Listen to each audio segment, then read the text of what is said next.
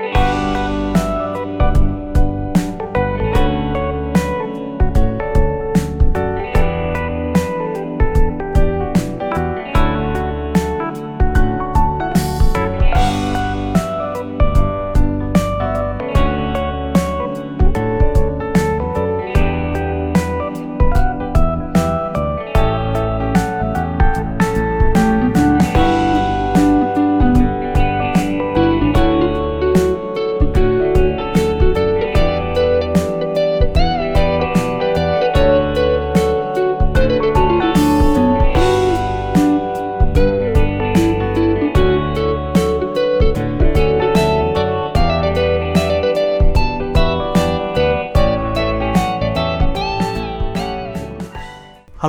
欢迎收听《电玩回忆录》，我是西城凯文。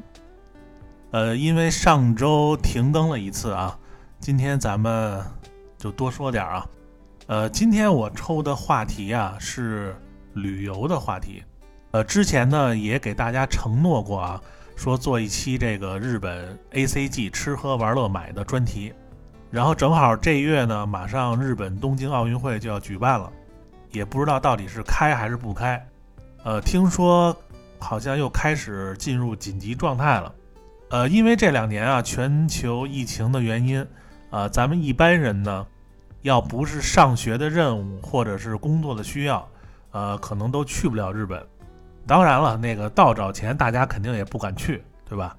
呃，所以呢，我一想啊，这期呢，我就把我和胖子，啊，在一九年。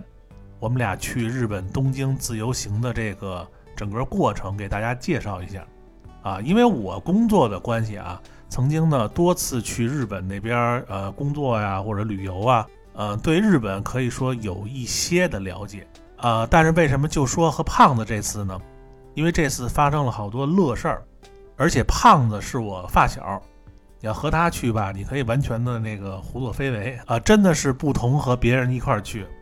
这之中呢，发生了好多这个奇妙和丢人的事件，啊，但是玩的特别爽啊，呃，也买了不少好东西。我想啊，就是做这一个专题呢，一个是让这个没去过东京的听友啊，将来如果有机会去啊，您可以按照我这个流程玩。大家都知道啊，我要说这个东西啊，肯定会说的比较细一点啊。当然，你去过的听友啊，现在肯定也都没法去。啊，你们就听听，干过瘾一下吧。呃，还是在这个说专题之前啊，惯例呢，先聊点别的。呃，这两周大家也都知道啊，NS 最新的主机公布，虽然说性能没有加强，但是就为了那个屏幕和这个白色的底托儿啊，我肯定还会入手，但是肯定不会首发拿了。呃，先观望第一批啊，这个机器的表现如何。呃，尤其呢是这个电池的时长怎么样？因为它换了屏幕了，不知道它这个电池的这个性能怎么样。呃，然后除了 NS 啊，最近一直在出差。呃，出差的时候呢，我还在这个游戏店买了一个红色的啊，这个国行的 PS 五手柄啊，一如既往的好用啊，等于给这个白色的手柄呢找了一个媳妇儿。然后就是七月份我关注的游戏啊。呃，一个就是铁皮公司发布的最新的《Junk World》啊，也可以简称 J.K. 世界啊，呃，废土风格的塔防新作。我发现我只要一说什么游戏啊，马上就出新作啊。上次也说到了啊这个苹果上面啊，我只会买的两个游戏啊系列之一。从这个预告片上来看呢，呃，英雄防御塔。物品种类搭配更多了，呃，不同的搭配升级的玩法也不一样，呃，就是不知道什么时候出中文版啊，呃，同样七月的这个大逆转裁判啊，之前咱们也说过，呃，没有出汉化版等于没出，所以这两个游戏呢，这个大家肯定还是要等这个中文版出了以后再买。然后七月底有一个叫《上古之魂》的二 D 魂类型的动作游戏。我看预告还觉得这游戏不错啊，呃，这种二 D 魂类的，你像这个毒神呐、空洞骑士，呃，言语避难所啊，这些我都是给出很高的评价的。所以这个上古之魂啊，喜欢魂类的听友啊，你可以试试。呃，这个月 NS 的蜡笔小新这款游戏我还是比较感兴趣的啊，那个画风和配音啊，我都觉得特别的动画。呃，我看这个小新啊，拿着个那个捕虫网，在这个乡下啊，这个村里来回跑啊，一款生活模拟类的游戏啊，有点意思。呃，但是这个好像首发也没有中文啊，这个也得等中文版。呃，PS 五呢，这个月就没有什么好游戏了啊。有一个 F 一二零二一啊，据说画面和剧情都非常不错，可惜我对这个方程式啊不是太感兴趣。呃，然后就是这月的炉石传说啊，呃，因为最近经常出差啊，所以经常的玩这炉石啊，因为在这个手机上。比较方便，啊，这月不到四号就已经达到传说等级了，呃，已经刷新了我个人最快到传说的这个记录啊，T 七列啊，太厉害了。都说啊，这个猎人让你七费死，绝不留你到八费，尤其是到最后这个钻石等级啊，这个五到一的这个阶段啊，只要不遇到 DH 啊，基本上就是连胜。啊，牌是特别的顺，呃，每把基本上五费到六费啊，就把对手干死了，啊，所以下个月这个新版本啊，这个暴风城下的集结，不知道大家准备好金币没有啊？呃，我看卡牌了啊，这个牧师的这个暗影系啊要起来了，啊，这个可以玩玩。还有就是暗黑三啊，这个月要开这个二十四赛季啊，看了一下这个网上的调整。猎魔人和法师依然是没怎么变动，啊，这个没有变动就是增强啊，呃，死灵和这个圣教军啊被砍的已经垫底了，所以下个赛季啊，呃，我可能依然会选择猎魔人或者呃练一个女武僧，然后其他游戏就没什么可说的了，呃，影视呢有一个啊，明年神探伽利略电影的第三部。啊，沉默的旅行，这也是这个东野老贼的新书啊，啊，这个改编的电影明年上映，啊，又可以看到这个雅致叔啊，在这个地上瞎划了公式啊的表情了，大家可以关注一下这部电影。好，那今天咱们这闲聊啊，就先聊到这儿啊，咱们开始今天的专题啊，我和这个流氓大胖的日本 A C G 之旅。呃，首先我要说一下啊，旅游。啊，大家都知道我这个人呢，爱好非常多，对什么都感兴趣。但是旅游呢，我觉得应该算我三大爱好之一。啊，你看啊，游戏、旅游还有吃啊，这个是我的三大爱好。呃，有听友此刻可能会问啊，那泡妞呢？泡妞应该算你和游戏齐名的爱好吧？是这个，咱承认啊。但是泡妞呢，是我结婚之前。啊，我觉得是一个比较重要的爱好，但是现在肯定就排不上了。啊，你想结了婚以后，谁还注意形象啊？你年轻的时候不吃，你等老了吃啊，是不是？所以这个旅游也一样啊。自从九七年我上高中那次，啊，这个学校组织去这个日本访问，啊，说是访问，其实就是旅游。就那个时候啊，我就对这个旅游这项活动啊，就非常的喜欢。啊，然后立志长大以后要走遍全世界。呃，上大学的时候呢，呃，也是托爸妈的福啊，这个有机会去英国，啊，期间呢还能游走一下，就是以前那些饼干盒子上画的那些国家。所以呢，等我毕业以后啊，这个赚的第一桶金，啊，就是带我父母出国旅游。然后这一块儿，我和大家说一下啊，就是在你这个人生中啊。一定要多带父母出去玩儿，啊，你趁这个父母啊这个腿脚还能走，一定要多带他们旅游几次，不要老和什么兄弟闺蜜去玩儿。你用你自己挣的钱带父母旅游，这才是你回报的一种比较好的方式。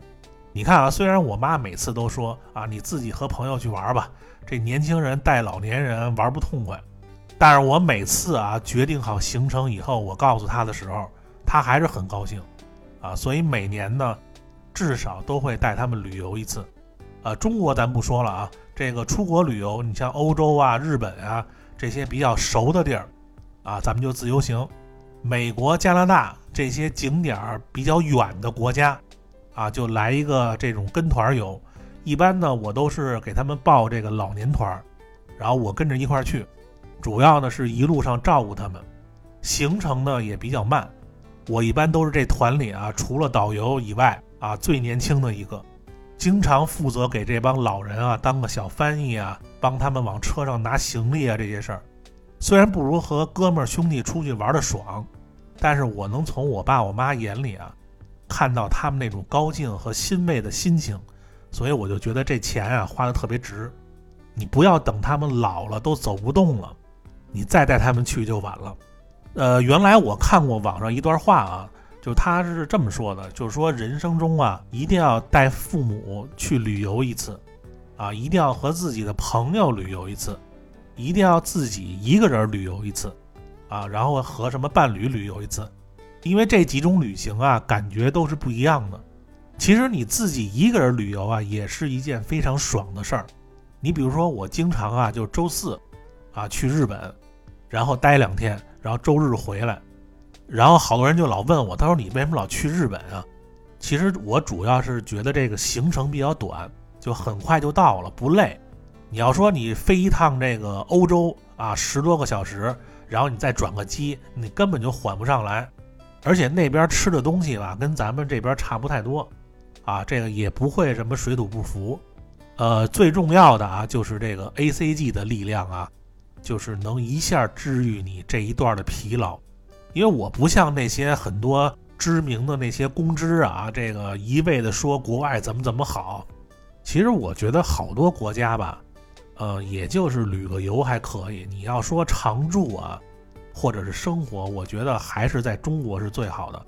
呃，你像去日本啊，只是对这些 A C G 的东西感兴趣，但是日本人的这个人性啊，我一直就认为是很次的，啊，只不过他们伪装的很好而已。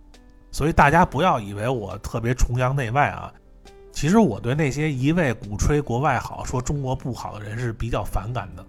反正总之啊，一个人的旅行，不管你去哪儿，呃，就那种想去哪儿就去，不想去就在酒店里睡觉，就那种随性的感觉是特别的好。呃，然后和发小哥们儿一块儿去啊，也是另一种快乐啊，就一种原始野性的快乐。所以今天呢，我就给大家介绍一下啊，我和这个流氓学校的胖子在一九年这趟日本 A C G 奇妙之旅。呃，首先啊，我们这次旅行呢，一共是十天，啊，之前也是很早就定下来了。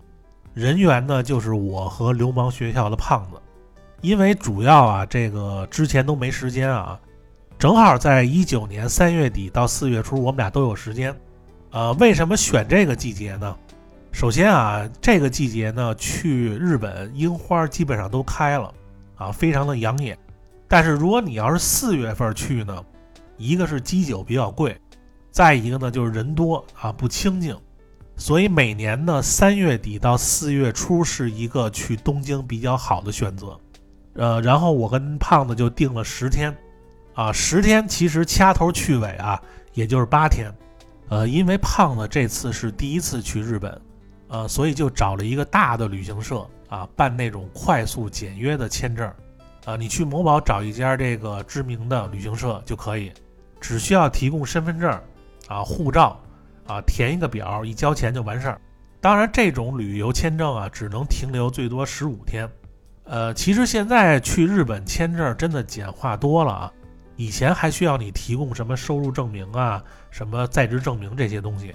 然后我的签证呢是日本五年多次往返，啊，因为还没有到期，所以呢就可以直接预定这个酒店和机票了。首先啊，我们这趟是。A C G 之旅啊，那目的呢肯定是要住在这个阿基哈巴拉秋叶原，啊，不用多介绍啊，秋叶原二次元的圣地啊，A C G 购物天堂，啊，为什么我每次带人去东京啊都选择住在秋叶原呢？就是你白天可以去别的地儿玩耍，啊，晚上吃完晚饭回来以后，在秋叶原还能逛半天。你要说你下午去秋叶原店里买完东西啊，你不用老拿着，可以随时回酒店整理物品，啊，然后再轻装购物。但如果你要说你住在这个池袋或者是新宿啊，你提着这大盒小盒，然后再坐这个 JR 电车回去，呃，赶上下班点或者是这电车故障，那可有的你等了。所以住在秋叶原呢，肯定是这个 ACG 之旅的首选。呃，秋叶原附近的酒店也比较多啊。我觉得最好呢是选择在这个电器街，就是电车出车口的酒店，可以省你好多的读盘时间。这个出酒店就是这个电车口，要的就是这个能少走一步是一步。有人说你去旅游还怕走，我和你说啊，作为这个重度的 ACG 爱好者，来到圣地以后。一分一秒都是不能耽误的，只有不停的逛、不停的走，才能淘出 N 多好货来。而且日本自由行啊，比你那种什么跟团游可累十倍。跟团游啊，你你比如说你去美国，到了这个黄石公园啊，走一圈这个盐池子，看了几个喷泉啊，然后你坐上大巴啊，又开了两个小时到一个新的大峡谷。中间你可以在车上歇腿儿俩小时，所以你就感觉不是特别累。自由行可不一样啊，就完全靠腿走，而且你这个精神啊是要你一直走下去的啊。就那 A C G 那些玩意儿啊，就拉着你，它不让你歇着，对不对？所以一会儿我会给你们介绍几种啊这个回血休息的方式。这个流氓胖子自己呢也有一个回血的方法。然后咱们接着说酒店啊。这个酒店呢，一般你要是不要求住的特别舒适啊，特别豪华，呃，如果你要说和情侣什么的去日本玩，我呢建议你住在新宿或者是银座，呃，酒店呢都比较豪华，而且比较大，呃，女朋友买东西呢也特别的方便，呃，你要说和一个爱吃的人去日本啊，一定要住在池袋，啊，因为池袋购物的地儿非常多，尤其是买吃的啊，这个咱们后边说。但你如果要决定住在秋叶原啊，你可以选择秋叶原雷姆酒店，因为这个酒店呢离地铁口也就一百步啊。我上次好像自己算来着，呃，然后就是雷姆酒店过一条马路，呃，有一个叫秋叶原华盛顿酒店，这两个酒店啊是离地铁非常近的两个酒店，而且也便宜，呃，离大商场有都巴喜也非常的近。周围吃饭的地儿也比较多，呃，这个咱们后边说啊，啊，我推荐大家啊，如果不是和这个呃情侣出去玩啊，能一人住一间，千万别两个人挤在一间，因为他这个两个酒店房间都非常小，你像在这种寸土寸金的地儿啊，这个你能在三月底订上就已经很不错了。当然，秋叶原也有一些稍微豪华一点酒店啊。咱们在这儿呢就不给大家推荐了，呃，这些网上都有，大家可以自己搜一下。呃，我说的这两个是性价比和距离都比较好的酒店，呃，同时呢，那个酒店的设施呢也都比较齐全啊，也比较干净。所以我和胖子呢这次呢就一人订了一间，啊，因为流氓胖子有烟瘾，呃，他必须要订这个可以吸烟的房间。然后我是想订一个视野比较好，然后比较干净的一个房间，所以就选择一人订一间，这样住的也比较舒服。啊，这个很重要啊。这个如果你休息不好的话，绝对影响你第二天的行程。然后飞机呢，我订的是国航啊，一般呢我喜欢这个上午八点左右起飞，然后十二点左右呢到一点到达日本羽田机场。呃，机场这个我再说一下啊。如果去秋叶原，建议呢飞东京羽田机场，啊，不要飞这个成田机场，因为这个羽田机场呢位于日本东京都大田区东南端，啊，它距离市区呢只有十六公里，而成田机场呢离这个市区就很远了。当然，咱们的目的地是秋叶原啊，所以首选羽田机场。当然，您的目的如果要去这个迪士尼乐园，那肯定飞成田机场是更近一点。然后这个签证和这个机票、酒店都订好以后，这个我觉得咱们要说就说细一点啊，啊，让没去过的啊，您听完这几期，起码您要自由行的话，不会说不知所措。然后有听友如果要说啊，这个我第一次去日本，这个哪敢自由行啊？这不是你开玩笑吗？其实您只要按照我这个流程啊，你自己去完全没有问题。虽然我不是专业的导游啊，啊，听咱们这个节目啊，有可能有这个旅行社的专业人员，但是以我这个多次的经验啊，就我这个流程啊，真的是最快、最安全，而且最方便的一个流程啊，不用耽误时间，而且基本上一次啊，这个东京啊都玩遍了啊。当然也有说的不对的啊，这个或者是。呃，更好的这个流程，大家可以呃留言交流一下啊，没准您那个流程比我这好，下次呢就按您那个试试。然后咱们接着说啊，呃，准备东西呢，其实我觉得最重要的就是两个特别好的箱子，呃，一般这个是二三公斤吧，呃，有的可能会少一点儿，一般看你选择哪个航空公司啊。呃，我觉得一般国航和这个全日空差不多都是这个斤数，啊，咱们主要说箱子啊，为什么说要两个这个非常牛逼的箱子呢？呃，因为你这箱子啊，肯定要装一堆这个 ACG 的神物啊，您不想中间这箱子崩开吧？所以这箱子选择上啊，一定要结实，最好是带那种金属加固的那种铝块，反正就是要结实，不怕压。啊，什么箱子牌子好呢？这个大家自己定啊。什么日默瓦呀，什么新秀丽啊，这个您自己定啊。这些牌子都非常的结实。然后个人用品呢，这个您随身带点这个药品就可以啊，千万别带多了，一定要带这个药盒的包装啊。你别自己弄一个巧克力铁盒，然后就带出去了。到机场以后，日本那搜查狗那大金毛就能闻出来，然后给你扣那儿。啊，那可能不是大金袍啊，吃的别带啊。日本这个就是吃饭的地儿多，遍地都是。衣服我建议你带两身就可以了。如果你要是预定什么米其林三星的那种餐厅，那您可能还得带一身正装，因为他们有的那个三星的餐厅是要求着装的。你要说定两星的，可能对这个着装就要求的不是那么严。然后一定要带一个转换接头和插线板儿。啊，有人说日本是一百一十伏啊，基本上都能插，不用这转换接头。但是有的那个插头吧，它是那个三插头，中间是圆形的，所以你最好还是带一个，以防万一。插线板呢，主要我觉得日本那个插头吧都特别松，有时候插上跟没插似的啊，好几次都没充上电啊，不如咱们这个插线板好用啊，插的比较死啊。这些物品方面啊，这个咱们就简单说一下啊。呃，然后等你拿到这个机票啊，确定以后，你就可以在这个某宝上开始预定各种想要去的副本的门票。你比如说啊，你你想去这个迪士尼副本啊，这算大副本啊。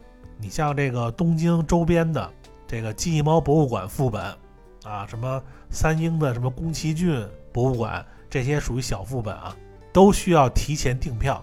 有人说迪士尼可以现买票。啊是，但是你在网上订的会便宜不少。但是你像机器猫博物馆这些地儿啊，就必须要提前预定。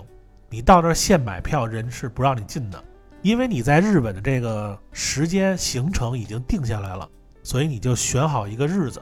比较远的地儿啊，一定要上午去，因为你要下午去啊，你路不熟，没人带你，你晚上回不来。然后你订好这些票呢，他那个某宝啊，他都会给您一个。换票地址，这个咱们到东京再说啊。然后你还要在这个网上订一个非常重要的东西，就是无线 WiFi。一般这个押金是五百块钱，然后你决定好使用的天数啊。其实我觉得这个无线 WiFi 比那个卡好用啊，主要是速度快，和这个国内家人朋友视频通话，什么自己看个片儿都没问题啊。一般这个机场过了安检，在这个。免税店附近都会有柜台领取你的无线 WiFi，最好是一个人用一个啊，这也不影响速度。然后等回国出关以后呢，然后再退押金。呃，订好这些东西呢，基本上就准备好了。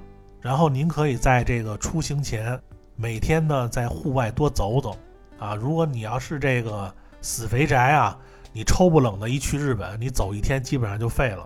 所以一定要先练练脚力啊。不然真心的吃不消啊！然后到日子以后呢，我和胖子呢，因为现在不住在一个院了，呃，上午八点的飞机，然后我呢一般夜里一两点就起来了，然后开车到机场。注意啊，这个 A C G 爱好者啊，能开车的一定要开车，不然您回来拿一堆东西再找车再打车是还是挺费劲的。三点左右吧，我跟这个胖子在机场汇合以后呢，先找了一个什么汉堡王啊，呃，叫点吃的，然后就眯着啊等这个到点儿托运行李。呃，其实基本上也睡不着啊，因为比较兴奋嘛，主要是在一块聊这个行程。等到点以后呢，先托运行李，啊，这个换完登机牌，这个瞬间呢轻松了不少。然后我和胖子呢就过了安检，拿了这个无线的 WiFi，一定要先试一下能不能用，你再走啊。你要不试的话，回头到日本，你这个如果要是坏的，这几天在户外上不了网，那你可受不了。然后找到登机口以后呢，一看表还一个多小时，啊，胖子开始呢在这个等飞机的椅子上啊猪睡，啊，这个鼾声如雷啊。引来了很多人的目光，然后我呢，去一个离得他很远的地儿，用 iPad 看漫画。一般我出差旅游啊，都会带一个 iPad，iPad 里呢大约有二十多部高清的电子漫画啊。因为我不仅是收漫画啊，然后也收这个高清的电子漫画啊。因为你出门你不可能带几本，这太重啊，这个所以放在 iPad 上，不管这个光线。怎么样，你都能看，还能消磨时间。你像日本这种近地儿啊，不推荐大家买头等舱的票，因为你坐不了几个小时就到了。呃，我觉得经济舱就可以啊。呃，经济舱呢，我一般喜欢坐最后一排，因为后排有一定几率可能这一排都没有人，然后坐的比较舒服。然后就是可以和这个空姐互动。呃，还有一个就是洗手间比前面的洗手间大部分都要干净一点。呃，其实日本还好啊。你要说去这个十几个小时的这个地方旅游，你要坐后排啊，这个有几率啊，你还可以感受一下经济舱的卧铺啊，这非常的惬意。你要问我为什么要选择早上飞，下午到日本啊？就是说，呃，开房以后呢，天还没黑啊，还可以做很多事儿，因为你第一天到东京啊，有很多事儿要去办。你比如说拿之前订好的票，然后买车票，啊，订这个回程的车票等等等等，啊，这些都办好了以后，然后你这几天玩的就比较踏实。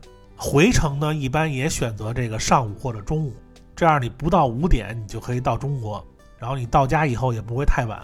然后就是我现在一般去日本啊，都不会和周围的朋友说了，啊，原来一去呢都会跟大家说。无数的这个朋友让我给他们带东西，啊，这个你心里边就老放着一些事儿，玩也玩不痛快。这次我和胖子就没和任何朋友说啊，这个就是家人知道。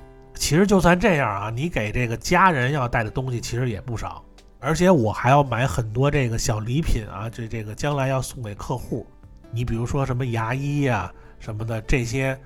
啊，有的时候你送他这一个小礼品啊，这个会让你节省不少的时间和精力啊，这个大家懂的都懂啊。然后我们俩坐上飞机以后呢，呃，坐在最后一排啊，果然是那一排都没人。然后飞机上还有一个日本空姐啊，然后我跟这个日本空姐呢就一路聊，就是顺便练练日文和英文啊。呃，一般我出国都会带一盒名片啊，和这个。在日本当地的中国人或者是日本人换名片，你知道日本人对换名片是非常的在意的。你拿名片给他，他必须要回敬你一张。其实这些名片也都是你的一些资源啊。如果你要在日本遇到一些紧急的事儿，你也可以打电话给他们。然后我们那次到了日本羽田机场以后呢，果然还在下雨。我印象里好像十次到羽田机场有九次都在下雨。但是空气是非常的好啊！下了飞机以后呢，我和这个流氓大胖呢就填这个入境的表啊。大家都知道啊，这过关的时候都排队啊，呃，这点就体现这个三月底去人还是很少的，基本上没有什么旅行团，也能节省不少时间。然后我让胖子啊，这个摆出一副和善的嘴脸啊，就别看哪个日本人都跟这个鬼子一样。然后就这样出了海关以后，呃，马上要办两件事儿，一个就是在羽田机场一出关，啊，他那儿很快你会发现有一个地铁口，办一张西瓜卡或者是 Passmo 卡。其实这两个卡就是咱们的那种公交卡。西瓜卡呢是一张绿色的啊，上面有一只这个比较猥琐的企鹅。Passmo 卡呢是一张高级灰颜色的卡啊，印有粉色的 logo，还有这个电车、公交车的图标。呃，有了这两张卡啊，在东京可以说就基本上畅通无阻了。呃，这两张卡的区别啊，其实我觉得差不多啊。西瓜卡可能会在某些公交线儿会比这个 Passmo 要多一点，但是基本上这两张卡到处都可以用。这里我给大家简单介绍一下日本的铁道系统啊，它一共是三个。首先就是这个 JR，俗话说啊，知 JR 者，东热不东京不迷路。这词儿怎么这么熟啊？最知名的 JR 线就是东京的山手线啊，这个颜色呢是草绿色。呃，日本各条线儿啊都有各自的颜色啊。你在地铁里如果看到像乱脑子一样的这个地铁线啊，马上找这颜色，哪个颜色对应的哪条线儿，你就不会晕。山手线这一圈啊，可以说。几乎包含了日本东京大部分的景点儿。你像我们的目的地啊，秋叶原啊，就有一站是秋叶原站。你看日剧《电车男》片尾曲就是在这个秋叶原站拍摄的。然后还有什么上野站啊？你要去什么上野公园啊，对吧？或者是池袋站、新宿站、原宿站啊、涩谷站等等等等，这个山手线它都包括了。然后第二个呢，就是地下铁。啊，地下铁的那个 logo 啊，就类似一个像麦当劳一样蓝色的 M，它这个意思其实是东京地下铁。还有一个呢是都营地下铁，那个 logo 是一个绿色的，像扇子形状的一个花瓣儿。然后第三个呢就是私铁啊，你比如说什么京急线啊、京王线啊这些，还有就是羽田机场到这个东京啊，有一条这个轻轨线。呃，比如说你要想去这个台场。看这个元祖高达啊，现在换成这个独角兽了。从东京呢到台场有一趟叫海鸥线，这些都是私铁。呃，除了日本铁道啊，这个那就是公交车了啊。这两张卡呢，基本上全国都可以通用啊，没人敢拦你。呃，除了坐车呢，你像这个街边的一些自动售货机呀，也可以用啊。你付钱的时候，你选择公交卡，然后把卡贴一下。就可以买那些自动售货机上的东西，然后快餐店呢也可以用公交卡来支付啊，非常的方便。其实跟咱们这公交卡这个性质是完全一样的，但是我一般还是喜欢这个 Passmo 的卡啊，这个设计比较符合本人的审美。所以我们俩从这个羽田机场一出来啊，我就带着胖子来到这个地铁口，它那个边上有很多机器啊，现在这个机器都有中文界面啊，其实你不用看中文。如果你不认识日文的话，他那个机器旁边都会站着几个工作人员，啊，其中必有中国人，啊，你说明这个日本呢是真的希望中国人来，啊，你就让他给你办就行了。对这个界面啊，或者是这个经常玩这个平假名日文游戏的听友啊，你直接看这个屏幕左下方有一个 Passmo 的 logo 啊，你点一下，然后选择这个新卡办理。啊，你不用管那些什么平假名，然后在这个记名和不记名那块儿选择不记名，啊，然后就是选这个入卡的金额，一般有五百日元是这个作为押金，啊，这个押金等你最后一天回国的时候，你可以办理退卡，还可以退给你。然后我给这胖子办好这个公交卡以后呢，这是第一件事儿，然后第二件事儿呢，就是在这个地铁口对面。买这个大巴车的车票去酒店，我记得这办公交卡的对面啊，好像就是日本这个利木津巴士的服务站。利木津机场巴士啊，真的是很方便。你比如说，你从机场你要坐这个轻轨线到这个城里啊，你还得拎着箱子。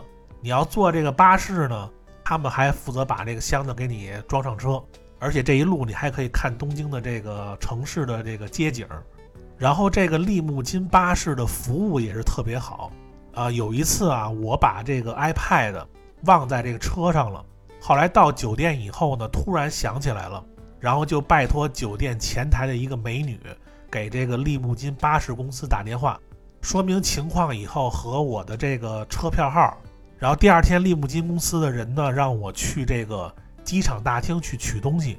然后第二天我到了机场以后啊，一个工作人员一直在那儿等着我，然后把 iPad 还给我套了一个密封套。我打开一看啊，还是我之前看的那页，因为 iPad 也没设密码，也就是说明没有打开过。所以我对利木金这个服务啊是非常的认可。但是你在买这个车票之前，你要问清楚啊，你住的酒店在不在他们到站的地方。有一些城里的酒店啊。他们不会开到这个酒店门口，你比如说我订的这个秋叶原，这酒店就不会到门口，他会在这个酒店附近有一个空场来停车，你还需要往酒店走两步。但是你要订那些什么池袋啊，或者是新宿的一些酒店，他会把巴士开到酒店的门口，所以这个你一定要问清楚。不过我们这次订的酒店啊，离那个巴士停车场还是比较近的。啊，只要过两条马路就到了。通常的时间基本上都是三点到四点左右到达酒店，然后开房。啊，胖子第一次到秋叶原的时候啊，这个张着大嘴啊，抬头四处张望。啊，大街上密密麻麻的人流，啊，各种高楼大厦之间的广告牌子，啊，游戏打斗的声音，都会有种目不暇接的感觉。所以到达酒店以后，我让胖子赶紧先洗个澡，啊，解解乏。然后我们俩还要去这个新宿买车票，然后胖子呢居然在这个酒店里啊泡澡啊睡着了，好在都带着 WiFi 呢啊，我在楼下用这个微信玩命的叫他啊，他才醒。趁着胖子下楼的功夫啊，我给日本的这个桥本啊，就是上次和大家说的打棒球的那个桥本打了个电话啊，之前呢让他帮着预定这个米其林的餐厅啊，也预定好了啊，这个咱们下期说吧。今天可能没时间了啊，然后我还拜托酒店前台的熟人给他呢快递了点中国的礼品，啊，办好之后呢，这个流氓胖子才下来，一脸的疲惫啊，这个应该是昨天一天都没怎么睡。然后我带着他啊，趁着还没有晚高峰，因为出门就是地铁站啊，然后坐这个 JR 线去新宿，因为这是第一天行程啊，这个日程一点都不能耽误啊。为什么去新宿啊？因为新宿买票啊、拿票都比较方便，而且晚上你正好可以夜游歌舞伎町。然后我们俩到了这个新鸠窟啊，呃，新宿以后，没想到胖子开启了这个流氓模式啊。这个因为他第一次来东京，去过东京旅游的朋友应该都知道啊。东京的自动扶梯一般都是人站在左边，右边是不想等可以爬楼梯的人走的。呃，跟咱们国家这个扶梯正好相反啊，咱们都站在右边。呃，一般第一次去东京的人啊，这个一般都改不过来。呃，而胖子呢，在得知以后呢，他就站在右边，说诚心啊就想耽误日本人的时间。然后呢，后边呢就聚集了一帮想要过的日本人啊，都老老实实在那等着，也不敢让胖子这个躲开。然后上去以后呢，我就跟胖子说，我说你这个不是爱国。啊，你这丢人！有本事明天你去靖国神社门口拉屎，然后往那帮战犯的灵位上拽屎，啊，那算你豪横！胖子一想，觉得这主意还不错，啊，马上要求我明天带他去靖国神社。我一想，他要真这么干，还真有点麻烦啊。这个 后来这个也是在这个地铁一出口啊，有一个东京特别知名的一个泡芙店，我就说这家特别好吃。然后胖子进去就买东西吃去了，吃完以后呢，好像把靖国神社捣乱这事儿给忘了。到了这个新宿车站门口呢，我就去买车票，买的是去镰仓的专线车，小田急到藤泽，然后在藤泽呢再换成江之电。小田急呢就是我前面说的一个私铁啊，呃，新宿呢还有小田急的百货店，因为我们第二天的行程就是去镰仓玩一天。所以呢，我先把这个车票先买好。呃，之前呢，在某宝预约的机器猫博物馆的票啊，你可以去这个附近二十四小时便利店拿票。大家都知道啊，日本便利店御三家啊，Seven Eleven 啊，罗森还有全家。如果订票的让你去罗森拿票，你可以任意找一家罗森的便利店，在这个收款台前台都会有一个机器来拿票。不会操作你就叫店员帮你啊。他们这店里基本上会有一个懂中文的。呃，拿到票以后呢，天色已晚啊，这个新宿啊灯红酒绿的这个夜生活开始了。我和胖子在这个小田急十二楼有一个叫和幸炸猪排的店吃了晚饭啊。虽然这里炸猪排不是东京最好的啊，但是味道也都非常不错。而且呢，它因为在十二楼，你坐在这个窗边吃啊，能看到新宿大部分的夜景啊，这非常的壮观。因为这个饭和这个配菜呢是可以随便加的啊。当胖子加到第五碗的时候。我看这个时间差不多了啊啊！我问胖子去不去这个歌舞伎町啊夜店，因为我那儿有一个认识的朋友在那儿上班啊，这个可以不用被蒙。然后胖子说啊，今天太累了啊，然后去里边这个散散步溜一圈就得了。然后我们就从这个小田急这个百货店啊往这个歌舞伎町那边走。我发现我和胖子并排走啊，一般没有人敢直视我们。啊，两个一米八几的大汉啊，这个我弄一个大油头，然后胖子呢两百多斤啊，板寸一脸的凶相，连这个秋叶原女仆搭讪都不敢过来。结果搭讪的没来啊，过来一个这个瘦高的男的啊，问这个胖子话，胖子当时不知道怎么回事，听不懂。